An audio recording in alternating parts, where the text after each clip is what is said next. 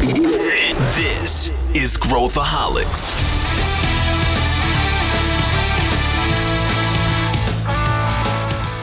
Olá, aqui é Pedro Van Gertner, eu sou o CEO da ACE e esse é Growthaholics, o podcast para quem adora inovação e empreendedorismo. Você sabe o que é necessário para ter um time de alta performance? Quando a gente fala de inovação, é muito importante que o time que esteja tocando os projetos seja um time de primeira linha com resultados de primeira linha. A gente vai falar hoje sobre isso, sobre o que faz um time ser considerado um time de alta performance e que ferramentas a gente pode usar, tanto como líderes como participantes do time. E para debulhar esse assunto, eu trouxe a Luana Piva, que é Head de Mindset Transformation aqui na Ace Cortex, e a Alessandra Lima, que é Head de Business Development e Innovation aqui na Ace Cortex. Vem com a gente! Vamos ter hoje um podcast de alta performance aqui para a gente discutir esse tema. Eu trouxe as minhas convidadas, já, né? Não é a primeira vez que elas participam, não vou dizer veteranas ainda, mas estão chegando lá. Alessandra Lima, tudo bem, Ale? Muito bem-vinda. Ótimo, Pedro. Obrigada, obrigada. Um prazer enorme estar aqui com, com vocês dois, pessoas que eu admiro muito conviver diariamente. Boa, saindo. É uma pessoa de alta performance no beach tênis, inclusive, mas depois a gente vai falar sobre isso. E temos Luana Piva aqui também, que é líder da nossa área de Mindset Transformation no Cortex e vai falar um pouquinho para a gente aí sobre a experiência dela. Tudo bem, Lu? Oi, Pedro. Oi, Ale. Tudo bem? Prazer estar aqui de novo, falando com vocês. Não, não trabalho com alta performance no beach tênis, mas vamos falar aqui sobre times, que aí eu posso falar um pouquinho. É a nossa meta, a gente chegará lá, chegaremos lá, Luana, no beach tênis. Aí a, a está regimentando aí todos nós para nos juntarmos a ela aí nos, nas sessões sema, uh, semanais, matinais de beach tênis. E para a gente falar um pouquinho de alta performance, eu queria perguntar para vocês duas o que que vocês consideram, como que a gente olha um time, né? Hoje nas organizações a gente está falando existe um problema, um problema sério, porque as corporações hoje elas lidam com o novo e com o antigo, né? Ou seja, com os seus uh, muitas empresas aí com core business já algumas aí com mais de 50 uh, anos, algumas até sendo centenárias, uh, com core business já tradicional, uh, onde elas entendem muitas vezes o que, que significa alta performance naquele contexto, mas a gente também está falando do novo, de como tirar as coisas do chão, de como fazer a inovação acontecer. Então eu queria perguntar para vocês, como que vocês definem um time de alta performance e o que, que é alta performance para vocês? É, acho que esse é, um, esse é um tema que está super em pauta, né? Com tanta competitividade que a gente vive hoje, com tanta aceleração do aprendizado, de tudo que tem à disposição, alta performance, para mim, significa assim, ir além do esperado. Tem a ver com o que você faz, mas como você faz esse caminho de alcançar o objetivo. Então, é, como é que eu entendo onde estão as melhores práticas e eu busco essa evolução aí, essa evolução processo a processo. Então, para mim, tem muito a ver com evoluir constantemente e perseguir assim a, a, a, muda, a própria mudança, sabe? É como é que eu faço para ir além do que é esperado. Para mim, tem a ver com isso. Acho perfeita essa definição, Ale. Eu vejo que especialmente quando a gente fala de um, de um time, né, não do indivíduo de alta performance, mas de um time de alta performance, eu vejo também como uma, um, um grupo ali que divide, é, que, se, que, se, organiza, que se auto-organiza e que se divide ali com diferentes fortalezas e que trabalha de forma conjunta para atingir cada vez objetivos maiores, né, cada vez objetivos que façam mais sentido, que façam sentido para o time e para a companhia de uma forma geral. Então, acho que é interessante a gente olhar para esse, esse organismo, né, que é o time, como ele opera nesse sentido. Vocês falaram vários elementos interessantes, como, por exemplo, superar, elevar a barra, né, fazer mais e mais e buscar mais.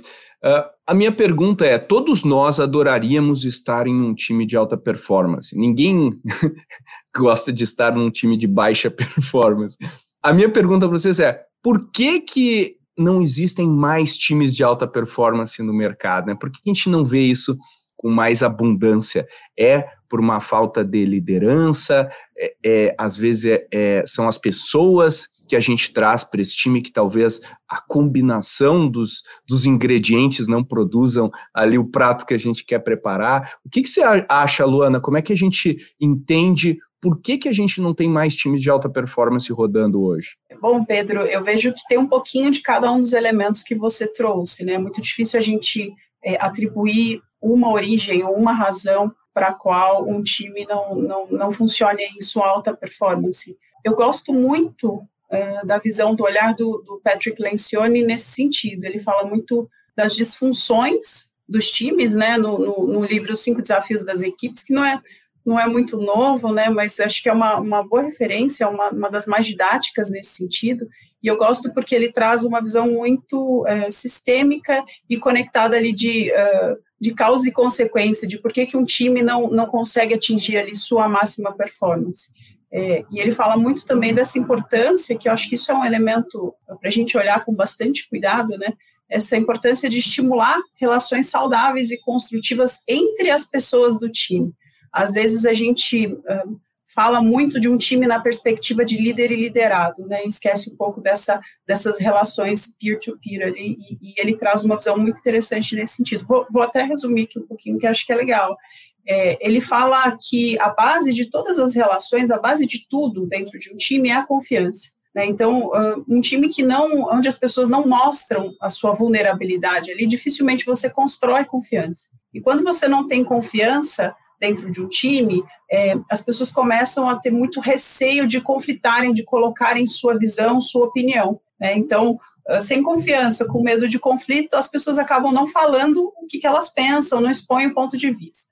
E aí, num time desse, eh, com essas características, você tem pessoas que acabam não se conectando com as decisões que são tomadas, não se envolvem, porque elas entendem que não tem o pedacinho delas ali, não tem a visão delas. E aí a falta de envolvimento leva à falta de responsabilização, de falta de comprometimento, a barra de qualidade vai caindo, e aí você vê um time que não funciona. E nessas cenas costumam surgir muitos uh, heróis, né? Aqueles indivíduos que estão defendendo ali uma agenda muito pessoal, já que o time não consegue é, performar, atingir sua potência ali como um grupo, os indivíduos começam ali a, a, a cavar, a buscar pautas para se destacarem. E aí você tem um cenário de competitividade, um cenário de falta de harmonia nesse sentido, e o time não consegue atingir a performance. Né? Um pouco da proposta dele é a gente inverter essa lógica, começando ali com, com a criação de um ambiente de confiança, um espaço para que haja conflitos uh, positivos, e aí, consequentemente, a gente vai desenrolando para que as coisas funcionem é, da maneira como deveriam. E, Olu, e, e, você falou que são cinco, né? As cinco disfunções lá que os times têm. Quais são as cinco? Você falou da base que é confiança, quais são as outras quatro aí, para quem está nos ouvindo? Boa, Pedro. É, a primeira é a falta de confiança, seguida do medo de conflitos, que leva à falta de comprometimento, que leva à baixa responsabilização, essa falta de responsabilizar uns aos outros, e aí, consequentemente, a falta de foco, de atenção ali aos resultados. Ó, que interessante. E olhando isso aí, uh, Ale, você que já gerenciou times em vários contextos, né, diferentes, com objetivos diferentes e perfis também da equipe diferente. Como que, qual o papel do líder, né? Como que o líder pode facilitar, né, trabalhar a confiança, trabalhar a, a autorresponsabilidade. Como que isso pode acontecer? E porque essa eu acho que é o grande dilema, é o grande desafio que a gente tem é qual que é o papel do, da liderança e como que a liderança se coloca nesse contexto. Legal, Pedro. Acho que essa pergunta é interessante, né? E seguindo a linha da Luana, quando ela fala assim, não tem uma, uma razão, né? Então a gente tem ali pelo qual o time tem mais dificuldade de atingir essa alta performance. Então, eu tenho um ambiente, um contexto que, que a organização ela propõe ali, eu tenho a liderança, que tem um papel assim, fundamental, como a gente está falando, e tem os liderados. E aí, falando um pouco desse, de como a liderança traz, né, estimula esse ambiente, gosto de pensar em algumas coisas que têm a ver com, desde estratégia até ferramental mesmo. Então, estudando um pouco sobre o que, que faz uma pessoa se sentir altamente engajada, né? A Lu citou um autor uh, que também não é muito novo, eu cito um também que não é tão, tão novo assim, que chama Brandon Burchard, que fala do High Performance Habits. Ele traz alguns elementos que dizem que ajudam como a gente pensa a liderança nesse contexto de alta performance. E aí eu vou citar algumas coisas aqui que me chamaram a atenção. O primeiro ponto é o líder precisa ajudar o time a entender o propósito. Então, um time que tem um propósito claro e que pelo qual eles se enxergam nesse propósito, acho que eles tendem a, a é um dos primeiros pilares para isso. Acho que o segundo você falou bem das metas, né? Quanto esse time tem metas claras, os objetivos estão, estão arrojados, mas execuíveis, né? Então, acho que os indicadores estão claros, tanto para o indivíduo quanto para o time. Então, quando a gente acompanha esses indicadores ali é, frequentemente para saber se a gente deve agir, se a gente está ganhando, se a gente está perdendo. A Lu trouxe outro exemplo desse ambiente de segurança psicológica, onde a turma consiga ter abertura para experimentar, para aprender. Aprendizado é fundamental. As pessoas que geralmente fazem parte de um time de alta performance, elas têm uma sede de aprender e aprender cada dia mais. E um pouquinho mais por dia já faz a gente ser diferente. Então, acho que esse é um terceiro ponto. É, o, o, outro, acho que são rituais de gestão. Uh, esses rituais de gestão que facilitam essa colaboração e essa construção em conjunto, acho que ajuda demais. A gente está falando de disciplina aqui, né? De uma disciplina para discutir é, metas, discutir resultado, discutir aprendizado, discutir erro e como a gente aprende com eles para seguir. Né? Então, acho que, é, em resumo, uma liderança que inspira, que leva o futuro, mas ajuda a concretizar esse futuro com uma execução um, de uma execução que pode ser fluida, sabe? Então, acho que tem a ver um pouco com, essas, com esses pontos que eu trouxe. Acho que ajuda um time é, se estabelecer como um time que quer almejar alta performance, né? Outro ponto, acho que para fechar da liderança, uma liderança que se preocupa com a evolução das pessoas, né? Então, quando eu tenho um líder que conhece o, in, o indivíduo e como aquele indivíduo se estabelece no grupo e ele traça ali planos para alavancar, né? A gente fala de puxar régua, mas puxar uma régua que não arrebente as pessoas, mas que engaje elas quererem né, e fazer mais e fazer melhor. É, e não tem a ver com volume, mas tem a ver com como eu faço isso. Então, acho que esses elementos ajudam a gente a criar um time que busca, que almeja alta performance. Eu acho super interessante pensar sobre isso. E quando a gente fala de esticar régua, de buscar, de ambicionar, né, de esticar a corda, hoje a gente até falou já sobre isso em outros episódios. A gente está a gente tá com desafios adicionais. A gente está aí com o remoto, especialmente quando a gente está falando de, do trabalhador do, do conhecimento, né? A gente tem o remoto, a gente tem é, times híbridos, às vezes as pessoas não estão na mesma cidade trabalhando, elas raramente se é, eventualmente até se encontram. E a gente sabe que para criar confiança, né, e, e o nosso cérebro é, funciona desse jeito, a proximidade, estar junto e tal, é um componente é, importante disso. E a gente está vendo aí, além disso, toda uma geração de pessoas que está sendo afetada por questões como burnout, elas não estão conseguindo se enxergar às vezes talvez seja um pouco dessa questão de se conectar com, com propósito, mas muita, uh, muita ansiedade, muito medicamento sendo tomado. Uh, a minha pergunta é em duas partes. A primeira é: vocês acham que estar num time de alta performance pode ser um antídoto para essas questões?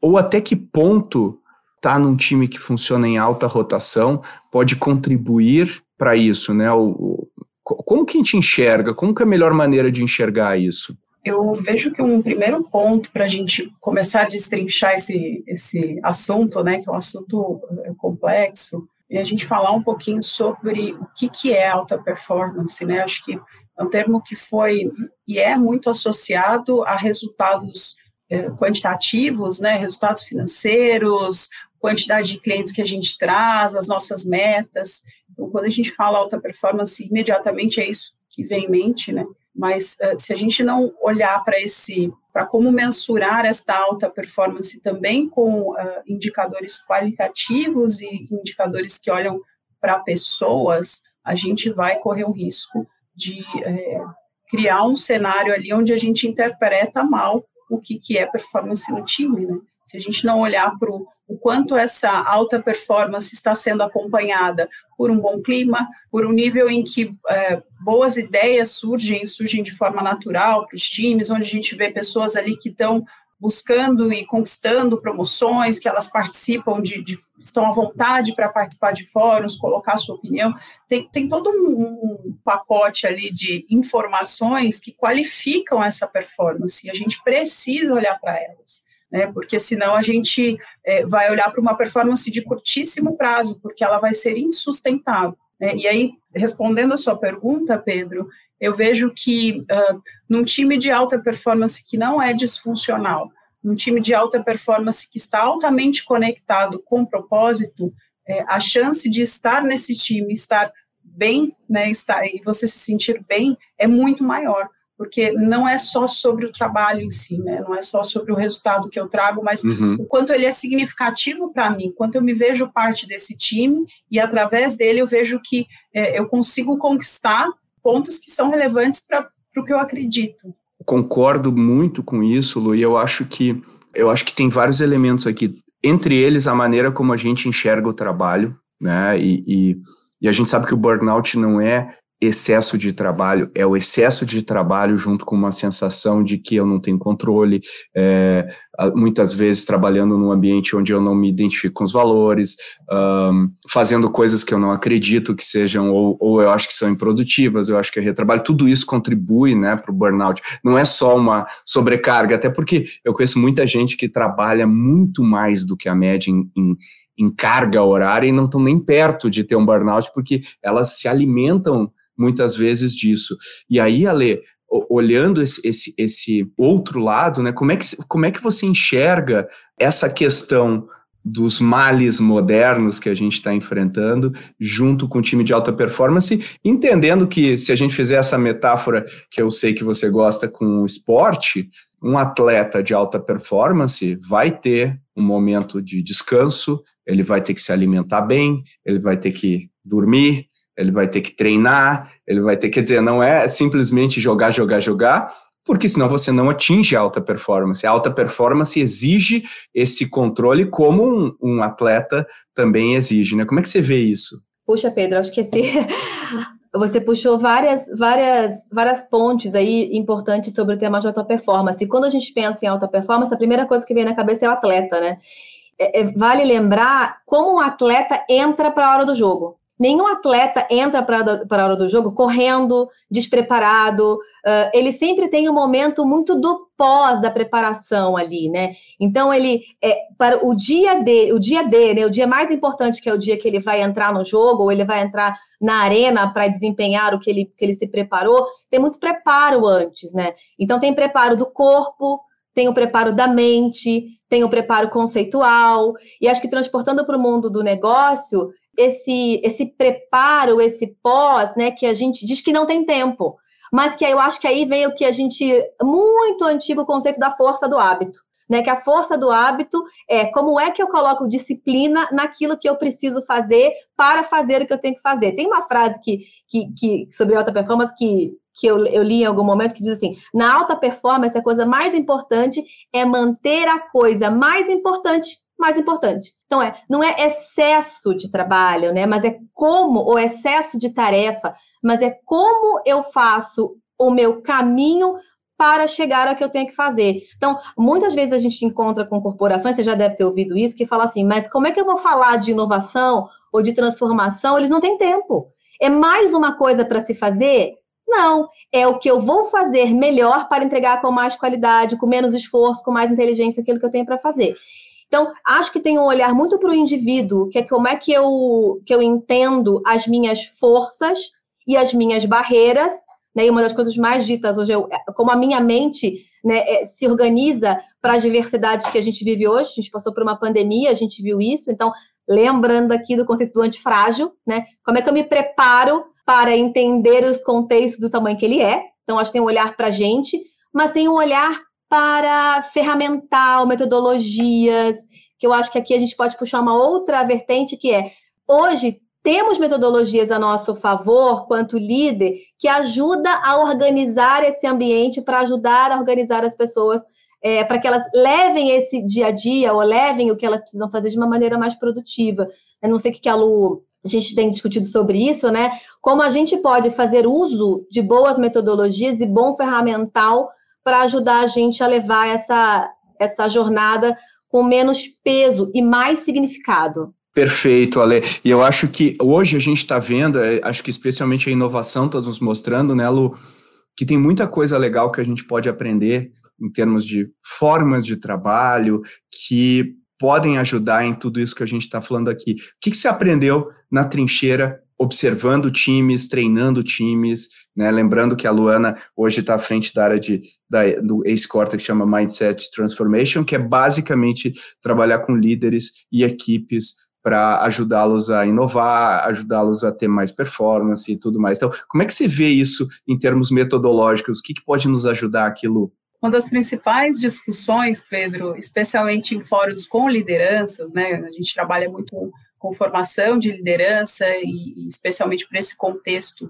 é, de, de, inovação, de atuar com modelo ágil, é, uma das principais falas que a gente escuta é, poxa, mas eu vou começar a adotar uh, as rotinas ágeis e ah, é, não, não, dá tempo, não cabe mais, um pouco do que a Lê falou, né, não, não cabe isso mais na minha rotina, ou então, ah, eu vou começar a fazer, mas eu não vejo motivo, a gente só gasta tempo com isso. E quando a gente vai, e aí a gente tem um modelo bem provocativo, né, durante as nossas sessões de, de, formação de pessoas, quando a gente vai provocando e vai, vai aprofundando, a gente começa a entender que existem muitas situações que as pessoas colocam as ferramentas e se esquecem um pouco do propósito a que elas, que, que elas deveriam cumprir, né, o propósito a que elas servem ali. Quando a gente fala, por exemplo, dos ritos ágeis, eles são ferramentas poderosíssimas para construir autonomia e autogestão no time. Mas se elas forem tiradas desse contexto, desse propósito, elas vão simplesmente é, servir ali como uma agenda a mais que você vai ter que cumprir. Né? Então, um exemplo aqui só para a gente comparar. Imagina um time que começou a adotar ali suas rotinas ágeis, faz planning, daily review, e aí, no momento ali da planning, o, líder não traz, por exemplo, clareza de quais são os objetivos de uma forma mais sistêmica, né? Como aqueles objetivos se conectam ali com, com pontos mais estratégicos da organização. Aí o time não consegue priorizar, porque eles não entendem uh, né, o todo, ele não tem uma visão do todo. Aí esse líder começa a, a achar que tem que entrar que, muito no detalhe para priorizar, porque o time não sabe como priorizar. Aí você ouve do outro lado o time dizendo: Poxa, mas eu não tenho autonomia para atuar, meu líder entra em tudo, ele microgerencia. Aí na organização você começa a ouvir: ah, o ágil não funciona. Quer dizer, é, se a ferramenta, o método, o rito, é, essa rotina não for utilizada para cumprir o seu propósito, se ela estiver dissociada do seu propósito, ela não vai fazer sentido, ela não vai é, conectar ali, não vai trazer, vai criar mais uma confusão e um caos para esse time. O líder que está atuando nessa planning, por exemplo, ele precisa trazer clareza desses objetivos e estimular o time a identificar essas prioridades, estimular o time a se auto-organizar. Algumas coisas vão dar errado, especialmente no começo. E aí, na review, ele vai uh, apoiar ali o time de novo para fazer essa análise de por que as coisas não saíram como planejado, traçar um plano de ação. Então, é, assim que aos poucos é, esse ambiente de autonomia ele vai sendo construído. Né? À medida que essas ferramentas vão sendo operacionalizadas ali da forma certa, o time vai exercendo essa autonomia com responsabilidade, mas é sempre uma jornada, nunca é de um dia para o outro, é sempre um pouco a cada dia, e, e é preciso olhar dessa forma para que as coisas possam fluir. Eu, eu, eu, achei super interessante isso, porque eu sempre brinco, né, que uh, eu sou do tempo aí que, que a gente fazia treinamento do PMI, não sei se vocês já, já lê, lembre, era, era assim, era, era o, é o manual do burocrata, né? Aquela coisa que o burocrata chega e fala: não, desculpa, isso não está no escopo. E você quer mudar, tem que fazer um documento com change request, não sei o quê. E é o, as pessoas se protegem atrás de metodologias. O que você está dizendo, se eu entendi, é se a pessoa é burocrata e está, está usando apenas a, a, a metodologia, ela basicamente vai só adicionar trabalho na, na né? Ela vai fazer o time se aproximar mais do burnout, né? E, me, e menos do propósito e, e, da, e, da, alta performance, que é o que a gente está falando aqui. E a gente ouve isso muito nas empresas, né? Agora a gente fez um tombamento ágil e tem agilistas e tem não sei o que que vão ajudar você a ser mais ágil. E aí, quando a gente fala com as pessoas fora desse contexto, as pessoas falam, ah, mais uma coisa agora que eu tenho que fazer. Mais daily meeting, mais rotina, mais atualização. Agora tem que saber o que, que é pontos, e agora tem que botar pontos na ferramenta. Que saco! Quer que eu trabalhe ou que eu faça isso? Isso é muito mais comum do que raro. Né? Como é que você vê isso, Ale? Uh, e eu acho que também tem a ver, né? Quando a gente já não tem um ambiente de confiança, a gente não tem um ambiente onde todo mundo esteja comprometido para melhorar o nosso trabalho conjunto, uh, é óbvio que tudo vai ser recebido com cinismo, é óbvio que as ferramentas vão ser, não vão ser recebidas da maneira que a gente quer. Como é que você vê esse contexto mudando, né? Ou a empresa conseguindo gerar o resultado que ela quer? Ai, Pedro, dá uma, dá uma, dá uma sensação assim de puxa vida, porque se você olhar, né, o benefício que tem algumas metodologias, e eu sou super fã de, dos métodos ágeis, mais como mindset, né, não, não só como ferramenta, para além disso, é tão legal você ver a potência que isso tem. Então, quando você olha lá os valores e os, os 12 manifestos, né, coisa antiga também já tá, mas que são tão simples de assim, putz, eu posso juntar um time que eles têm um propósito claro, eles têm uma meta clara, eles setam aqui os indicadores do que eles precisam fazer, eles têm uma habilidade de, de, de ajustar mudança, né, de criar confiança para fazer é, a coisa acontecer. Eles aprendem rápido, né, e eles, eles executam, aprendem, melhoram rápido um processo e tem um potencial gigante de acelerar aqui uma transformação de uma entrega. Então, a potência disso é enorme, mas a gente precisa começar a olhar a transformação do mindset, né? Como é que eu mudo o meu, o meu entendimento disso para uma aplicação na prática? Com as duas palavrinhas, que é coerência e consistência. E aí, volto para o papel da liderança, que acho que a liderança tem um papel de drivar ou de impulsionar essa transformação entendendo o seu time, o propósito do seu time, né, o que ele tem para entregar, e usando bem a ferramenta, aquele conceito de caixa de ferramenta, né? Eu uso aquilo que é mais adequado naquele momento para destravar aquela ação que eu preciso fazer para chegar a um resultado final. Hoje, quando eu falo também de metodologias ágeis, né, a gente acredita muito no time que se complementa, no time multidisciplinar. E olha que poder que tem isso. É, fazendo uma correlação aqui com o atleta, né, chegar individualmente em alta performance é difícil. Então, um indivíduo para se superar e chegar sozinho é mais difícil. Mas quando você olha a característica de um time ágil, que é multidisciplinar, que eles se complementam e juntos eu, eu fecho o gap que você tem e você fecha o meu gap, e, e juntos a potência que esse time tem, e quando ele roda mais de uma vez o crescimento exponencial que ele gera, o poder que isso tem é enorme. Então, como é que acho que a liderança entende isso e aproveita melhor e faz os ajustes necessários para que o time perceba que eu posso fazer diferente e gerar valor para todo mundo, valor para mim, valor para a corporação, valor enorme para o cliente. Então, acho que o poder que as ferramentas hoje têm, elas são enormes. Acho que o, que o desafio é a gente entender o propósito delas e ajustá-las para a nossa realidade. Sabe, Pedro, essa, essa adaptação de contexto porque às vezes a gente quer fazer igual ao que o outro faz. É super importante entender o que o outro está fazendo, porque ele é uma fonte enorme de boas práticas. Mas eu vou lá, eu entendo o que o outro está fazendo, é, e eu volto para a minha realidade e faço adaptação. Então, essa capacidade de se adaptar e ser flexível para chegar a um resultado que faz sentido para o meu time, acho que é uma habilidade super relevante que, que deve estar a serviço do líder nesse contexto para facilitar que o time chegue a algum lugar, independente de que ferramenta, de que metodologia ele está usando, sabe? E, eu vejo que esse, esse ponto que a Lê traz, uh, para mim faz muito sentido, que é a gente olhar para o time como um, um, organismo, né? Eu tinha comentado um pouquinho uh, disso antes. A gente, às vezes, tem uma, uma sensação, né, quando a gente fala em alta performance, que a gente tem que ter uh, pessoas que são boas em tudo ao mesmo tempo. Né? E quando a gente fala de time, a gente precisa pensar num grupo ali que se complementa, né?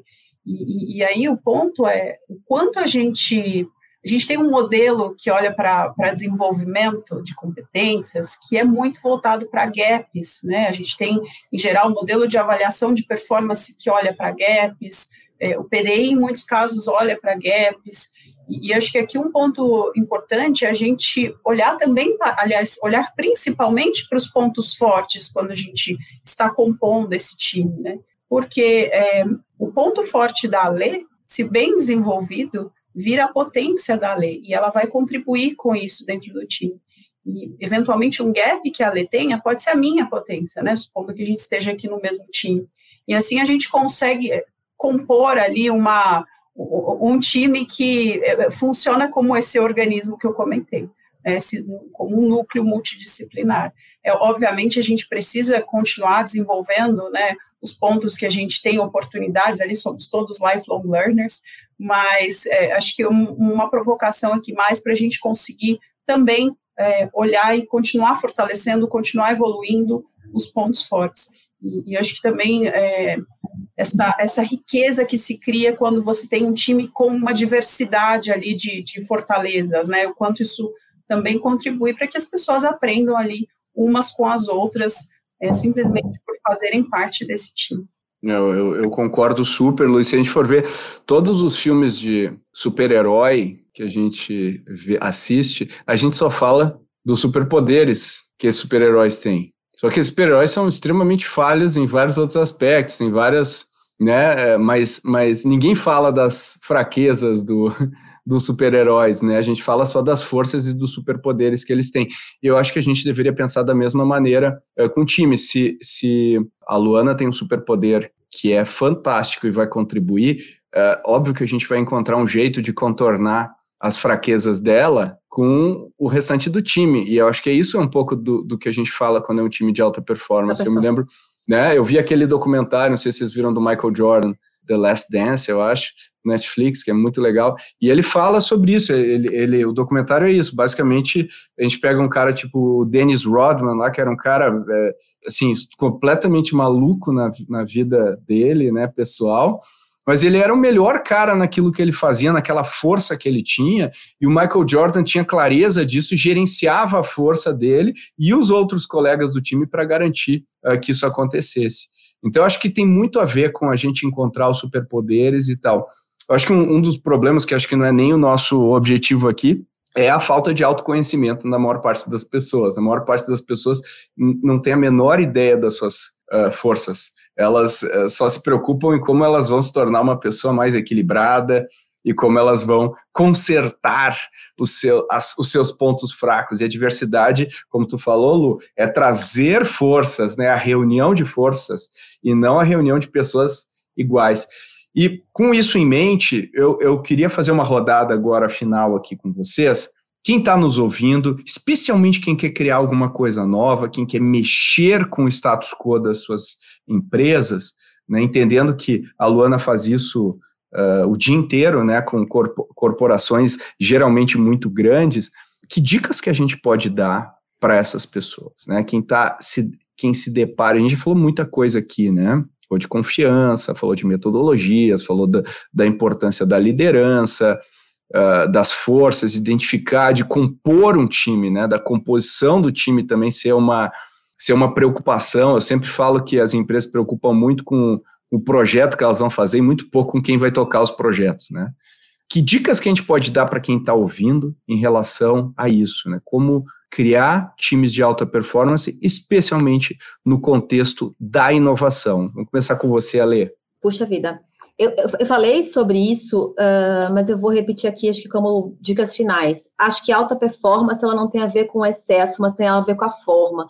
E a forma que a gente hoje vai drivar o time é fundamental para que a gente possa criar criar esse ambiente, criar facilitar essa discussão que o time possa olhar para o futuro é, trazer esse futuro para uma execução de hoje, olhar para tendências, conhecer o que, que o negócio está pedindo. Então, acho que esse jeito de organizar o como se trabalha é fundamental para que o time possa ter essa perspectiva. Eu vou lá no futuro e eu volto porque eu tenho formas de, execu de executar o sonho e a ambição que eu tenho junto com a minha organização. Então, acho que esse é, é, um, é um ponto. Acho que o segundo ponto que eu queria trazer, aí depois a, a Lu fecha, que é uma é a humildade para eu poder enxergar o que e quem está fazendo coisas muito melhores do que eu. Porque tem muita coisa no mundo acontecendo e acho que ir até lá e entender que eu, se eu faço bem hoje, tenho certeza que alguém pode estar fazendo diferente, e onde está isso, e, e eu vou até lá entender que isso pode fazer é, é sentido é, para mim. E acho que o terceiro, para passar a bola para a Lu, cuide de você. Você falou do autoconhecimento, né? Eu acho que é cuidar da gente no sentido de emocional e fisicamente. Aqui eu, eu, eu, gosto de lembrar dos atletas, né? Os atletas fazem isso muito bem.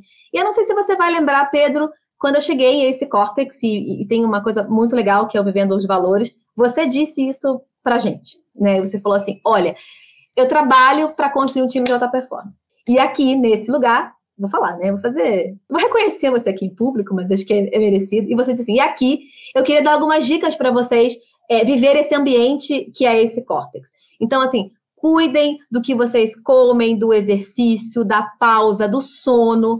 Porque um alta, uma pessoa que quer ser um profissional de alta performance, ela cuida dela mesma. Então, ela se conhece, ela sabe os limites, mas ela sabe a força. Então, acho que uma, uma terceira dica é cuide de você. E líderes, uh, cuidem do seu time. Ajudem o seu time a ter espaço para pensar sobre isso. Né? A gente fala que às vezes a one-to-one one que a gente faz com o nosso time é, pode passar por isso também em algum momento. Então, acho que essas são as, as três dicas é, que eu dou aqui, uh, tanto para organização quanto método, para o indivíduo de boas, olhar boas práticas é, e para o time se conhecer né, e poder aportar o que é de melhor que ele tem a favor do time e da organização. Eu achei ótimo isso. Eu tenho um psiquiatra muito amigo meu uh, e ele, ele sempre fala né, que, de acordo com a personalidade dos indivíduos, uh, determinadas dicas funcionam uh, e outras não. Então, quando você chega para uma personalidade tipo A, que é aquela personalidade bem agressiva, que quer conquistar, quer fazer e tal, você fala: não, não, você precisa dar uma, dar uma acalmada, dar uma relaxada. O cara fala: ah, eu não preciso disso, eu vou. Agora, se você chega para essa personalidade tipo A e fala assim: você não está atingindo o seu pico de performance. O seu pico de performance só vai ser atingido se você souber gerenciar outros aspectos da sua vida, né? Outros aspectos da sua vida, como o seu descanso, como o seu estudo, como o seu sono. Você não está sendo um cara de alta performance, uma pessoa de alta performance agindo dessa forma. Aí a pessoa que tem a personalidade mais tipo, opa, peraí, o que, que eu preciso fazer mesmo, né? O que, que um atleta faria? E aí ela começa a passar a se cuidar. Então, eu acho que depende muito, né, do tipo da personalidade, como que a gente lida, mas invariavelmente a gente precisa olhar para isso, né? Porque a gente só tem uma vida e o impacto que a gente tem no mundo é, é muito difícil uh, fazer o que a gente quer se a gente não estiver gerenciando isso, né? E Pedro, você sabe que uma das. Estava é, lendo algumas notícias sobre esse tema de alta performance e um dos maiores impeditivos apontados é o gerenciamento das emoções. Aí. Das pessoas conseguirem gerenciar suas próprias emoções. Então, acho que nunca foi tão importante, tão real a gente trazer esse assunto, né? Você começou, você pincelou ele aqui, falando sobre burnout, etc. Mas acho que nunca foi tão importante você olhar para isso, porque são as suas emoções e a forma como você enxerga o mundo, e ele está tão complexo, é o que vai determinar a sua reação para que você consiga ser bem sucedido ou não. Então, Exato. acho que essa é a dica, olhe para as emoções. Perfeito, elas, elas perfeito. São, elas são super importantes. É, você trabalha para suas emoções ou as suas emoções trabalham para você? Essa é a pergunta que a gente tem que se fazer todo dia. Boa. E você, Lu, que dicas você dá aqui para a galera que está ouvindo e quer desenvolver um time de alta performance? Bom, eu, eu sigo aqui na linha das, das emoções, do autoconhecimento, que para mim são, são peças-chave para se trabalhar em time. Eu queria colocar aqui, reforçando, né, a gente falou bastante desse tema, de se conhecer, de conhecer o seu time, conhecer com quem você trabalha. É, eu acrescentaria eh, fazer esse exercício na alegria e na tristeza, né? nos dias bons e nos dias de estresse também. E, e especialmente é, fazer esse exercício uh, se vendo ali, é, o líder, né, se vendo como parte de um ecossistema, onde os comportamentos dele reverberam no time e reverberam podem reverberar de uma forma positiva, né, estimulando uma reação positiva ou não tão positiva assim. Então essa esse, esse autoconhecimento é fundamental para você entender como que você se comporta e reage em determinadas situações, e esse olhar de ecossistema para entender como é que essas suas reações impactam o time, e aí você começa a entender é, qual que é o mindset que está ali é, instalado nesse time, né, em você, no time, você entende melhor também que competências esse time tem, então, nível de pessoas ali, você tem esse, esse olhar bastante apurado. Mas eu queria trazer um segundo ponto também, que não a mudança não está só no nível das pessoas, né? A gente falou muito de, de ferramentas, mas é, é, eu vejo essa conexão quando a gente fala de ferramentas e modelo de trabalho, essa conexão entre o, o, que se fala e o que se faz, né? Entre conceito e prática. Então, o quanto o mindset que eu busco e que eu propago aqui dentro do meu time está conectado com a forma como a gente trabalha de fato aqui né, um, um, modelo de gestão da companhia, quanto isso está conectado com uh, as práticas e processos e, e, quanto essas coisas servem ali como alavancas para o time e não como barreiras. Né? Não adianta a gente trabalhar só no nível das pessoas e esquecer a forma como a gente trabalha, porque logo essas pessoas acabam se, se sentindo desconectadas da, da, da, empresa, da, da, da corporação ali para a qual elas trabalham, se não houver esse, esse alinhamento. Então, eu deixo esses dois pontos aqui para a gente refletir. Excelente, são ótimas dicas. Eu tenho certeza que todo mundo que está ouvindo tirou pelo menos um insight do que a gente falou aqui. E se vocês quiserem falar mais aí sobre esse tema também, uh, podem mandar mensagem para a gente. A gente adora discutir esse assunto. E eu queria agradecer imensamente aí a participação. Novamente, Alessandra Lima, muito obrigado aí pela tua participação. Obrigada, Pedro. Foi um prazer. É sempre um prazer estar aqui com vocês. De novo, né? Muito legal. Novamente, e vão ter várias outras. E Luana Piva, muito obrigado novamente por trazer aí embasamento, conceitos legais e ferramentas aqui para os nossos ouvintes. Eu que agradeço, Pedro. Adorei aqui essa horinha com vocês. Sempre aprendo muito com vocês. Obrigada pelo convite e até uma próxima, espero. Certeza, valeu! Se você quiser descobrir outras maneiras que o seu time pode colaborar com a inovação, dá uma olhadinha no episódio 149, onde a gente fala de programas de intraempreendedorismo, com a participação da Luana, inclusive. E como sempre, se você tem feedback, se você gostaria de trazer algum tema que a gente ainda não abordou ou explorar algum dos temas que a gente já falou com mais profundidade, manda mensagem para podcast@goace.vc que a gente vai ouvir com muito carinho e responder a sua mensagem. E como sempre eu peço, se você gosta do Growthaholics e quer, assim como a gente, que ele chegue a mais e mais pessoas, não deixe de compartilhar esse conteúdo nas suas redes. Isso ajuda muito a gente a ampliar o nosso alcance. Valeu e até a próxima!